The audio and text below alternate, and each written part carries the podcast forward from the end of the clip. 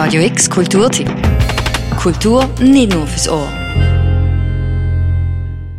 Er ist der große Unbekannte. Also all seine Leinwandkunst oder Papierkunst basiert ja auf dem Mythos Banksy, der im öffentlichen Raum schafft und eigentlich ein gesellschaftskritischer Künstler ist und man versucht das irgendwie einzufangen.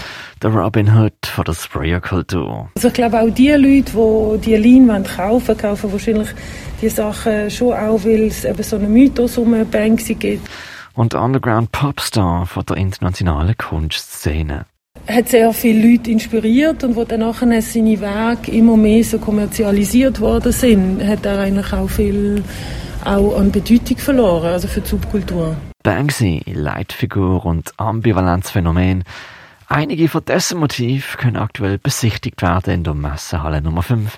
Building Castles in the Sky heißt die unautorisierte Ausstellung von Siebdrück, Kuratorenstatements, Instagram-Videos und vereinzelte Posters und Albumcovers.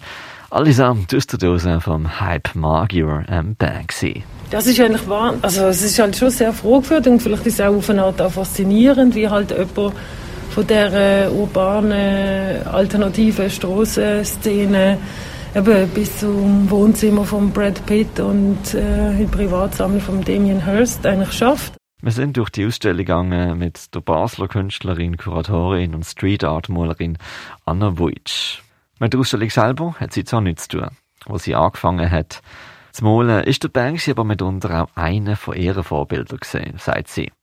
Was Banksy cool gemacht hat, sei vor allem eine politische Eloquenz gesehen. Seine Stencils oder seine Schablonen stets clever an Stellen angesetzt, wo sie mehr Wirkung erzielt haben. Also er hat sich natürlich sehr stark einen Namen gemacht, dass er sehr viele ähm, Strassenbilder auch gemacht hat und äh, auch in einer riesigen Größe zum Teil. Also für das ist er auch sehr bekannt und eben durch den politischen Inhalt oder den gesellschaftskritischen Inhalt, ja. Was vorher nicht so in dem Sinn gegeben hat in der Street Art. Ähm. Also zum Teil sehr plakativ auch. Oder es erinnert mich auch sehr vieles auch ähm, an die Punkkultur, also wo er wie macht. Und das ist neu gewesen, jetzt, für mich persönlich jetzt, dass man so Sachen in der Street Art sieht. Eins von der eindrücklichsten Bücher zur Graffiti-Kultur ist mitunter auch von Banksy selber verlegt worden, in seinem Katalog Wall and Peace aus dem 2004. Dort schreibt er in der Einleitung, Graffiti ist die ehrlichste Form der Kunst. Es gibt kein elitäres Denken, es ist zu sehen an den besten Wänden der Stadt und niemand ist abgeschreckt vom Eintrittspreis. Anders der Eintrittspreis für die Messausstellung, der beträgt 25 Franken. Die Menschen, die wirklich unsere Nachbarschaften verunstalten, sind die Firmen, die mit ihren riesigen Slogans auf Gebäuden und auf den Bussen die Message verbreiten, wir seien nichts wert, wenn wir nicht ihr Zeugs kaufen. Der Eintrittspreis für die Messausstellung beträgt 25 Franken. Manche Menschen werden zu Polizisten, um die Welt besser zu machen. Andere werden Vandalen, um die Welt schöner zu machen. Und so sehen wir auch in deren Ausstellung A Top of the Pops von Banksy Motiv. So beispielsweise die Ratten, dreckig, verstoßen in der Gasse, die aber eine Gesellschaft zu Fall bringen können. Oder das Mädchen mit dem Herzballon, sehnsüchtig und unschuldig. Oder auch der vermummte Demonstrant, der einen Blumenstrauß wirft. Eigentlich alles starke Motiv. In der Ausstellung sieht man die Motiv zumeist auf Papier, gerahmt an einer beleuchteten schwarzen Wand. Und genau das ist halt problematisch, findet Anna Wojcik.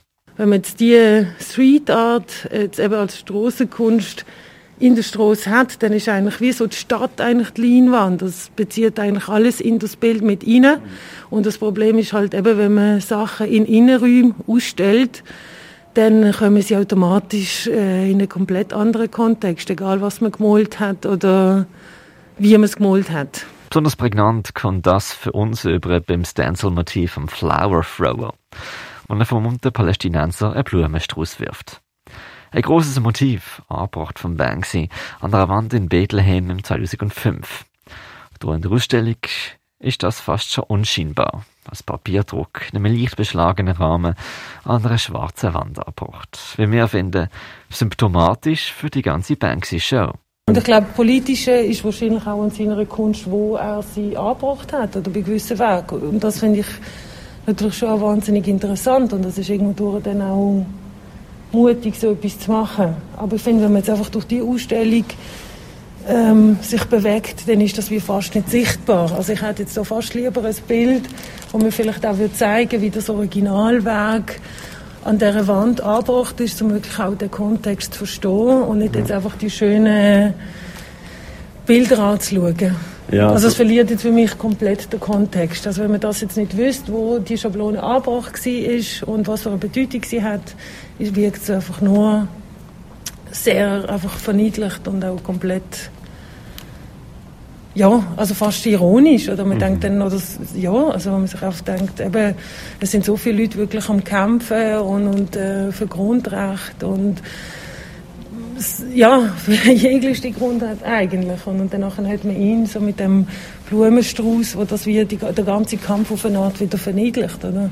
Ja, also ich finde auch, der Besucher braucht äh, ein sehr großes Maß an Fantasie, wenn er da ja. mitbringen muss, um sich halt das richtig vorstellen, wie es könnte wirken, wie du vorher gesagt hast. Also man muss ja eigentlich das Stadtbild als Leinwand begriffen, mit allen, äh, allem Abfall, allen Menschen, allen Läden, so ja. als Zusatzmaterial zum Bild.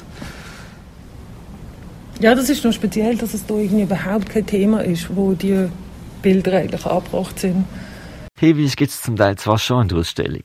Die sind dann vereinzelt an kleine Tafeln angebracht. Die größere Tafel allerdings, das sind Statements vom Kuratorenteam selber. Sie tönen aber nach Floskeln.